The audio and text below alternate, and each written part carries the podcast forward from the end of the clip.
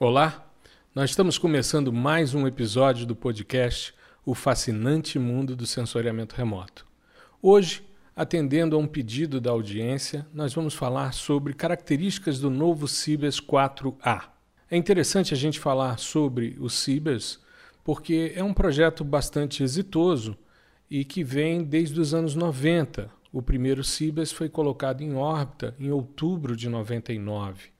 Então, é, eu vou comentar um pouco sobre um pouco dessa história do Cibas, a minha participação né, nesse contexto e falar né, sobre esse novo sistema que tanto aguardamos, porque ele ainda não foi comissionado. Pois bem, é, o CIBAS é um acrônimo para China Brazil Earth Resource Satellite, ou Satélite Sino-Brasileiro de Recursos Terrestres é uma conjugação que inicialmente tinha uma participação chinesa maior, hoje há um equilíbrio nessa distribuição de tarefas. As câmeras né, hoje são feitas metade pelo Brasil, metade pela China. A parte dos, dos sistemas de, de funcionamento dos sistemas eletrônicos também tem uma distribuição bastante interessante. O Cibers, é, na minha história, o Cibers tem uma, um início um pouco trágico. Por que isso? É, eu me recordo, quando o Cibers foi colocado em órbita em 99, eu já trabalhava com sensoriamento remoto, aliás, eu trabalho desde os anos 80 né, com sensoriamento remoto. E eu tinha muito interesse de testar as imagens de sensores, porque eu sempre trabalhei com uma linha de pesquisa chamada potencialidade de sistemas sensores. Eu testo com uma certa frequência os novos sistemas para ver o que, que a gente pode retirar desses sistemas, desses dados. Pois bem, e como era uma novidade, era um sistema brasileiro, para mim muito me interessava conhecer e explorar isso com mais intensidade. E eu fazia a solicitação ao INPE, né, o Instituto Nacional de Pesquisas Espaciais, que era o responsável pela distribuição das imagens. E eu não conseguia. Eu mandava diversos e-mails e nada, não tinha um retorno, nada, nada, nada. Nessa época, eu tinha um grande amigo, já falecido, morreu muito novo, com 40 anos, e ele era assessor do presidente da Agência Espacial Brasileira. Nós dávamos aula à noite juntos numa faculdade, eu no curso de geografia, ele no curso de história. E a gente trabalhava junto e eu comentando com ele, poxa, eu tenho opção de trabalhar com sistemas sensores de vários lugares. Eu naquela época eu estava testando sistemas super modernos, hiperespectrais e tendo acesso aos dados. Eu solicitei, por exemplo, os primeiros dados do Hyperion me foram mandados dados que foram utilizados para validar os dados do, do MODES, né, do produto de vegetação do MODES. Então eu estava tendo acesso a muita coisa que estava sendo produzida lá fora e aqui dentro eu simplesmente não conseguia. Aí ele me disse: Bom, vou fazer uma, uma estratégia. Eu vou mandar uma carta para o presidente do INPE, à época, dizendo, né, como se fosse o presidente da agência espacial, solicitando que os dados fossem liberados para mim. Ele fez então essa estratégia. Mandou, né, como ele era assessor do presidente, ele mandou uma uma mensagem, né, uma, uma comunicação ao presidente do INPE pedindo a liberação dos dados CIBAS, de uma cena do, dos dados do CIBAS, para o professor Gustavo Batista, para que ele pudesse desenvolver as suas pesquisas. E rapidamente os dados chegaram, veio um CD né, com os dados para mim e tal, e eu fui fazer o trabalho. Uh, e recebi uma mensagem do responsável pela distribuição dos dados dizendo que eu não precisava ter acionado uh, instâncias tão elevadas para poder ter acesso aos dados. Era só eu ter mandado um e-mail para ele que ele teria liberado os dados. E aí eu copiei os 14 e-mails que eu havia encaminhado e sem resposta. Né? Muito bem. Aí eu recebi esses dados. Fiquei muito satisfeito. Eu tinha uma imagem é, ETM Plus do Landsat 7 de alguns dias próximo à imagem do Cibers, então eu fiz um registro imagem-imagem para que elas pudessem ser comparadas. Eu notei inicialmente que a banda 1 do Cibers 1 ela era deslocada em relação às bandas 2, 3 e 4. Isso da câmera CCD, né? que é a câmera imagiadora de alta resolução, que era o equivalente ao Landsat, só que com 20 metros. O Landsat com 30 e com 20 metros. Eu notei então que a banda 1 estava deslocada no sentido sul-norte e em relação às demais. Então havia um, um estrabismo aí na observação. Tinha uma câmera que olhava mais para cima do que os outros dados. Então haveria uma necessidade de registrar as imagens do Cibers entre elas para depois fazer o registro com as imagens do Landsat. Aí fiz um trabalho e mandei para o Simpósio Brasileiro de Sensoriamento Remoto, isso em 2003 em Belo Horizonte. Aí fui fazer a apresentação. Eu confesso a vocês que quando entrei na sala eu fiquei perplexo, porque só tinham militares presentes. Eu falei, o que, que eu fiz, né? Muito bem. Aí, bom, cheguei, todo mundo fardado, e eu, né, paisano, né, esse cara mais é, informal, né, barbudo, tatuado, enfim, lá fui eu.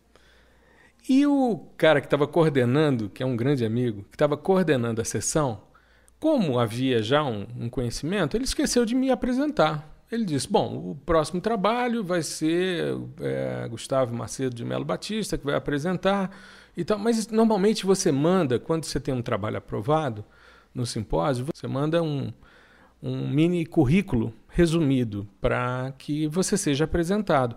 Coisa de três, quatro linhas. Normalmente eu coloco, né? Professor da Universidade de Brasília é, mestre nisso, doutor naquilo, enfim, para você, de certa forma, chancelar o que você está fazendo. Como não leram a minha, a minha apresentação, ficou o, o Gustavo Batista, que estava ali apresentando o trabalho. Mas quem é Gustavo Batista? Muito bem.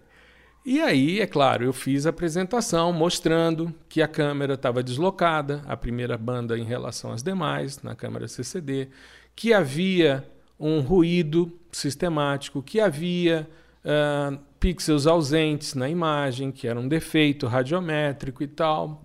E aí fiz uma crítica, mostrando a potencialidade do Landsat e comparando com o Cibers 1. E aí, claro, uma chuva de perguntas, e perguntas bem básicas, do tipo: uh, o senhor, para poder comparar um dado com outro, o senhor fez registro imagem imagem? Para quem não entende de processamento de imagem, é uma pergunta tão óbvia do tipo: para você ligar o carro, você trouxe a chave? Coisas nesse sentido, sabe? Muito bem. Aí eu virei e falei, amigo, para você poder fazer essa comparação, você tem que fazer o registro. Então eu fiz o registro da primeira banda em relação às demais, depois eu registrei esse conjunto já registrado em relação à outra.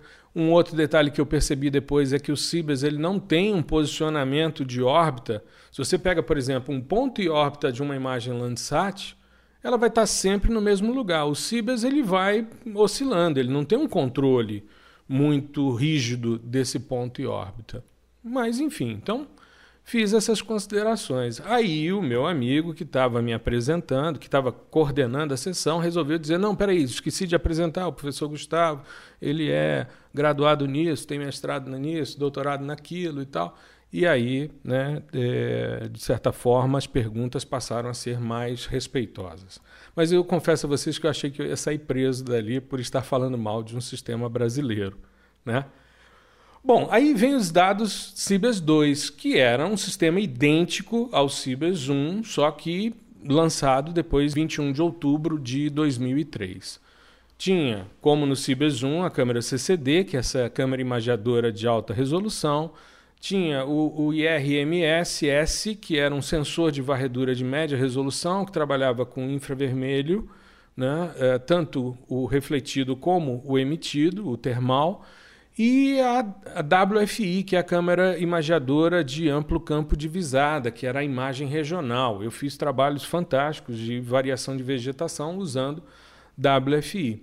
E o Cibers 2 era fantástico, dados muito bons e muita gente utilizando, e, enfim, e os dados disponíveis, né, com muita uh, intensidade, a gente tinha disponibilidade desses dados com muita rapidez. Você solicitava, logo em seguida vinha um e-mail liberando o, o, acesso aos dados, você baixava esses dados e fazia um monte de coisa. Dados muito bons. Eu fiz vários trabalhos, orientei vários trabalhos de conclusão de curso, tanto de graduação como de pós-graduação, mestrado, doutorado, utilizando os dados Cibers 2. Um sistema genial, muito bom. Apesar de continuar meio míope, né? a banda 1 deslocada em relação às demais, e ele era meio. Ele tinha um astigmatismo, ele era meio borrado. Mas dava para trabalhar legal e um dado gratuito numa época em que o Landsat era pago, então era uma solução fantástica. Muito bem. E aí sai o Cibers 2B, que era igual ao Cibers 2 e ao Cibers 1, só que havia substituição da câmera IRMSS pelo HRC, que era a imagem pancromática de alta resolução. Aí eu falei, bom, legal, vamos começar a trabalhar com dados de alta resolução. Mas não tinha imagem para tudo quanto era lugar, não tinha uma disponibilidade, muitas vezes pixels ausentes, faltavam coisas e tal. E a grande decepção do Cibers 2B foi que a câmera CCD, que era a câmera que poderia substituir ou fazer um trabalho similar ao do Landsat, ela tinha três padrões radiométricos ela tinha uma primeira parte da imagem que tinha uma tonalidade mais avermelhada, o meio da imagem que era mais azulado e o final da imagem que era mais esverdeado. Numa mesma cena, você tinha três padrões radiométricos distintos e você não sabia qual que estava certo, o que é pior. Porque se você soubesse, ah, é o, é o terço inicial, você corta os outros e faz um mosaico e se vira. Não, mas você não sabe o que está certo. E aí a gente começou a abandonar esses dados. E eu vi que isso, né, de certa forma, começou a colocar em, em descrença o programa. Né? O Cibers, pô, de repente, um sistema muito legal que poderia subsidiar toda uma série de trabalhos para nós, de repente tinha um problema radiométrico muito sério. Porque a, a câmera WFI, né, que é essa câmera mais regional, ela não tem resolução suficiente para você trabalhar contextos mais locais. Para contextos regionais ela é muito boa, mas ela tinha no início apenas uma banda no vermelho e uma no infravermelho próximo. Então você ficava limitado a trabalhar com um índice de vegetação simplificado, como o NDVI, para você verificar as questões. Mas era o que tinha para hoje, né? E aí, você chegava nos simpósios de sensoriamento remoto e os presidentes do INPE, com uma certa frequência, faziam uma divulgação de que o Brasil era o país que mais entregava imagens de satélites gratuitas no mundo. Que o programa Cibers era um sucesso porque todo mundo baixava de graça esses dados. E eu pensando, toda vez que eu via isso sentadinho lá na plateia, eu pensava que cobrar por uma imagem que não tem padrão radiométrico é estelionato né? Então você tem que doar mesmo, até para que as pessoas façam os trabalhos e tentem melhorar as questões. E aí eu vi um dos maiores tiros que saíram pela culatra e que deram certo. Porque essa fala, que era repetida em quase todos os eventos, toda vez que tinha um simpósio de sensoriamento remoto, você ouvia essa fala: o Brasil é o país que mais distribui gratuitamente imagens por causa do programa Cibers. Aí a gente vai para o simpósio de Foz do Iguaçu, quando ia ser lançado o Landsat 8, e a gente ouve dos americanos o seguinte: como o Brasil é o país que mais divulga e distribui gratuitamente imagens de satélites de média resolução, nós resolvemos seguir a mesma linha e vamos colocar à disposição de forma gratuita o Landsat 8, que é sensacional. Ou seja, não tinha como vender os dados Cibers 2B e conseguimos que os dados fossem gratuitos. E como o Landsat veio gratuito, aí Sentinel vem gratuito e aí a gente começa a ter uma disponibilidade imensa de imagens. Recentemente eu fiz um post mostrando a quantidade de dados Landsat que já foram distribuídos de forma gratuita desde que esse programa começou. e a quantidade de pessoas que trabalham no mundo com imagens de satélites e hoje têm disponibilidade para fazer os seus trabalhos de forma é, gratuita, a custo zero. Né? Você tem o software livre, você tem a imagem é, de média resolução à disposição. Muito bem. Então foi algo que deu muito certo. E aí, quando a gente vai caminhando para um momento em que seria genial, que seria o lançamento do Cibers 3, que haveria isso em dezembro de 2013. Veja quanto tempo demorou, né? A gente teve o Cibers 2B sendo colocado em órbita em 2003, dez anos depois, o Cibers 3, em 9 de dezembro, é colocado em órbita, em 9 de dezembro de 2013, na China. Mas houve uma falha de funcionamento no veículo lançador e aí ele não foi colocado, não foi posicionado na órbita prevista e ele reentrou à atmosfera. Ou seja, ele não conseguiu se manter em órbita e reentrou à atmosfera e caiu. Foi um balde de água fria, porque a gente vinha há muito tempo esperando esses dados, mas de repente a gente tem o satélite se perdendo, né? E ele tinha já uma expectativa muito grande por uma câmera pancromática e uma multispectral chamada PAN, que faria uma imagem de 5 metros na pancromática, pegando toda a faixa do visível infravermelho próximo, e você poderia integrar, porque essa imagem seria correspondente a uma multispectral com 10 metros de resolução espacial. Então você conseguiria fusionar uma imagem de 10 metros multispectral com uma de 5 então você teria uma imagem multispectral com 5 metros. Eu fiz alguns trabalhos com esses dados.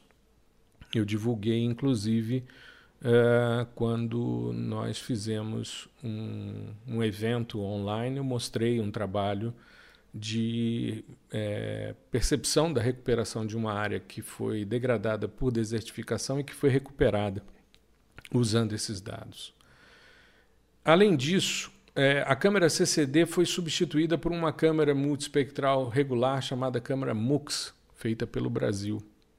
Tem um imagiador multispectral e termal, IRS, e mantém uma imagem WFI de campo largo, né, que tem uma resolução muito boa, de 64 metros de resolução espacial, e que permite uma visualização muito legal.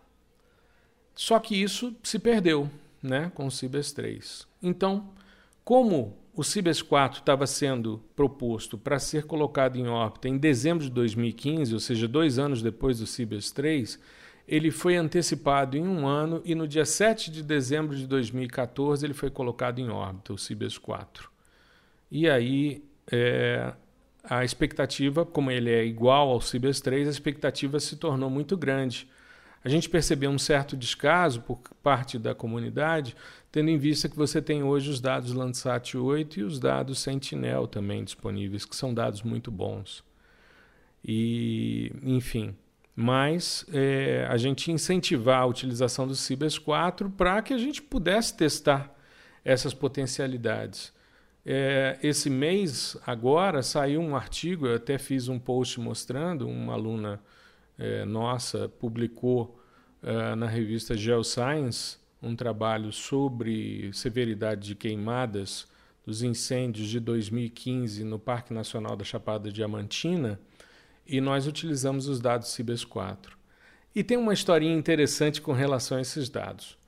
Logo que o Cibers 4 foi comissionado, né? Ou seja, eles ficam durante um tempo testando as imagens e tal, e quando eles comissionam o satélite, aí ele passa a gerar imagens com a periodicidade que está prevista, e essas imagens são distribuídas aos usuários. Muito bem. Então, é, eles comissionaram o Cibers 4 e eu entrei logo em seguida, entrei no portal do INPE para no catálogo de imagens de sensoriamento remoto para baixar esses dados. E peguei uma imagem muito legal de um incêndio grande que ocorreu em 2015 na Chapada Diamantina, que a gente usa inclusive nesse artigo. E aí eu passei o link, as informações da imagem, para a minha aluna, que morava na Bahia, né? para essa minha estudante. Ela foi minha, minha estudante em disciplinas. É, e eu fui da banca dela. E aí eu passei para ela, como ela estava desenvolvendo, quando ela foi minha aluna, ela estava desenvolvendo a dissertação, eu passei para ela o link, né, os dados da imagem da câmera MUX que ela poderia baixar e tal. E ela foi atrás e entrou em contato comigo e disse: professor, não estou encontrando. Os dados que o senhor baixou e que mandou para a gente, a gente não está conseguindo achar no catálogo. Aí eu fui olhar e realmente aqueles dados não existiam mais. Achei estranho. Mas nessa época eu chamei um colega do INPE para fazer parte de uma banca de mestrado de um aluno meu. E logo que ele chegou, nós fomos almoçar e conversando né, durante o almoço, eu falei com ele: Poxa, interessante esses dados do Cibers 4, estou bastante animado e tal. Ele disse: É, nós também. Nós estamos é, incentivando os alunos nesse sentido para que eles utilizem, né, os, as dissertações e mestrados são feitos lá no INPE. Eu falei, pois é, mas eu estou com uma dúvida aqui. Eu, logo que saiu o portal, é, porque é um novo portal, né? É diferente do portal antigo, onde você baixa até o Cibers 2B. Quando você pede os dados Cibers 4, você é redirecionado para um portal novo. Eu disse: olha, eu entrei ali, solicitei na minha área, baixei as imagens, estou com elas e tal, e passei o link, as informações para a minha estudante para ela baixar mais fácil, né? Ao invés de eu mandar um arquivo grande e tal. É, eu passei o link para ela baixar. Quando ela foi fazer isso, ela não encontrou os dados. Aí ele me contou a história desses dados iniciais que eu achei sensacional e compartilho com vocês aqui agora. Ele disse: Olha, como o Cibers 3 foi é, um problema, né? ele reentrou na atmosfera, nós perdemos o investimento todo.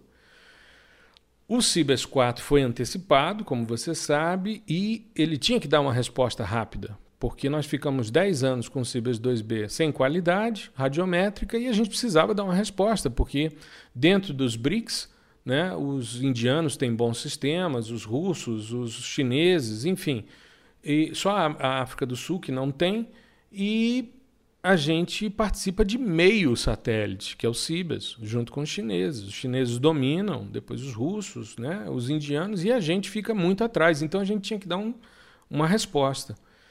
E como havia uma dificuldade de comunicação com a China, para a gente ter o link com o, o, portal de dados da Agência Espacial Chinesa, é, um colega nosso foi à China e trouxe um HD na mala. E aí ele disponibilizou as primeiras imagens. Então, esses primeiros dados que saíram, eles vieram no HD. Mas quando foi feita a ligação, aí foi acesso ao banco de dados novo, não as imagens que foram liberadas logo após o comissionamento do satélite. Então, esses dados que você acessou inicialmente são os dados que vieram num HD na mala do indivíduo. Eu achei isso sensacional, ou seja, as primeiras imagens elas vieram de avião, num HD, foram colocados numa máquina, disponibilizados. Quando eles conseguiram fazer o link com a agência espacial chinesa, eles tiraram esse HD, por isso que minha aluna não achou os dados. Mas eu tinha eles guardados, mandei para ela, ela fez o trabalho e a gente publicou agora recentemente um artigo na Geoscience com esses dados. É, é, inusitado, né? É quase um sensoriamento remoto a lenha, né? Você carregar um HD, colocar numa máquina e as pessoas para ter acesso num mundo que conversa-se online o tempo todo, né? Muito bem. E aí a gente tem o Cibers 4A, que foi colocado em órbita, né? Quatro anos depois, dia 20 de dezembro de 2019, sucesso total. Acompanhamos o lançamento é, em tempo real e as primeiras imagens já estão é, sendo divulgadas no site do INPE e, mas eles, o primeiro teste de aquisição aqui pela torre de Cuiabá né, ocorreu em dezembro, no final de dezembro. Né, ele foi colocado em órbita uh, no dia 20 de dezembro. No finalzinho de dezembro, eles observaram as primeiras imagens, descarregaram os dados brutos e mandaram para São José para processar. Então, hoje, se você entra no site do INPE, você consegue visualizar essas primeiras imagens do Cibers 4A, mas elas ainda não estão disponíveis para o usuário final. Por quê? Porque eles estavam em período de testes e previam três meses para comissionar o Cibers 4A. O problema é que de final de dezembro para cá, os chineses tiveram a epidemia da Covid-19 e chegou até nós. Então era para ser agora em março, só que agora a gente está em isolamento é, social e eu não sei como é que está essa disponibilidade de trabalho em cima disso. Eu creio que hoje não seja uma prioridade tão grande quanto as medidas para evitar os problemas de é, contaminação pelo novo coronavírus. Mas eu queria fazer um comentáriozinho rápido sobre as melhorias desse Cibers 4A. Eu estou bastante ansioso por esses dados porque vem uma melhoria significativa. Aquela banda pancromática de 5 metros que a gente tinha foi substituída por uma banda pancromática que vai de 0,45 a 0,90 micrômetros, ou seja, visível infravermelho próximo, de 2 metros. E aquela multispectral que tinha azul, verde, vermelho e infravermelho próximo com 10 metros caiu para 8. Então hoje a gente vai ter uma imagem multispectral com 8 metros de resolução e que pode ser fusionada com uma imagem de 2 metros. É, o exemplo que o INPE mostra no site é de um dado muito, mas muito bom. Tá? A câmera MUX continua como no Cibers 4, né? uma banda no azul, uma no verde, uma no vermelho, uma no infravermelho, só que com uma melhoria. Ao invés de 20 metros de resolução, a resolução espacial subiu para 16,5 metros. Então a gente começa a ter uma multispectral mais detalhada. A WFI, assim como a MUX, são também feitos pelo Brasil. A WFI agora ela é de 55 metros azul, verde, vermelho e infravermelho próximo. Então você tem tanto na WPM, que é essa multispectral e a pancromática de 2,8 metros, você tem 92 km de largura de faixa imagiada, a câmera MUX 95 km e a WFI 684 km, ou seja, você tem uma potencialidade muito grande. Mas qual é o problema? Aumentou a resolução temporal. Né? O Cibers ele trabalhava com 26 dias, agora ele trabalha com 31 dias. Enquanto a gente percebe, por exemplo, o Sentinel com dois satélites fazendo uma nova imagem a cada cinco dias, a gente vê que o Cibers vai gerar uma nova cena a cada 31 dias. Porém, a gente tem uma melhoria na resolução espacial. No caso da pancromática, houve uma melhoria também na resolução radiométrica, saiu de 8 para 10 bits, e a WFI também com 10 bits. Então a gente tem hoje uma perspectiva muito, mas muito interessante sobre essas questões. Tá? Aqui no site do INPE a gente vê uma composição colorida da WFI com 55 metros de resolução espacial, um recorte de 330 km por 200 km da região de Cuiabá, mostrando inclusive uh, o reservatório do Manso, né, ali na, na região de Cuiabá, próxima região de Cuiabá. A câmera MUX, né, eles têm aí 16 metros de resolução num recorte de 30 por 20 quilômetros, uh, uma região uh, das cidades de Jardim e Guia Lopes da Laguna, no Mato Grosso do Sul. A pancromática que eles mostram de 2 metros de resolução é de Primavera do Leste, no Mato Grosso. Muito boa a imagem. E a multispectral, a WPM, a composição de cor real da pancromática fusionada com as multispectrais, ou seja, 8 metros, com a fusão para 2 metros no Tibete. Muito, mas muito boa a imagem. Tá? Uh, tem uma outra aqui, uh, também da câmera MUX, só que aí numa uma cor real numa província na China e uma WFI também da China. Então eles mostram esses dados, é, tanto os dados no Brasil como na China e uma imagem no Tibete, né?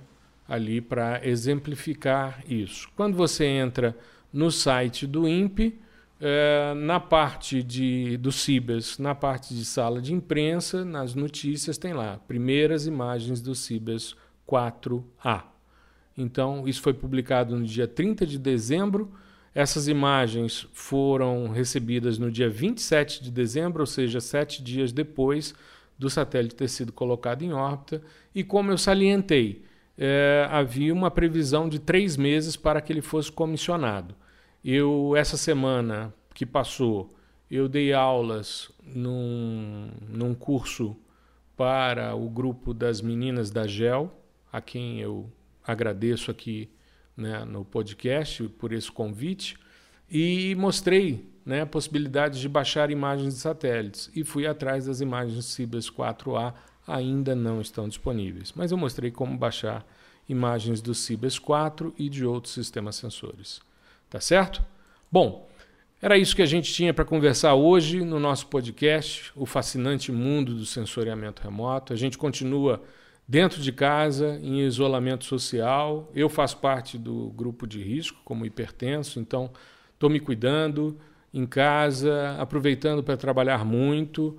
Uh, essa semana começa a semana do processamento de imagens de satélites por meio de softwares livres. Vai começar agora na segunda-feira, no mesmo momento em que esse podcast vai ser lançado.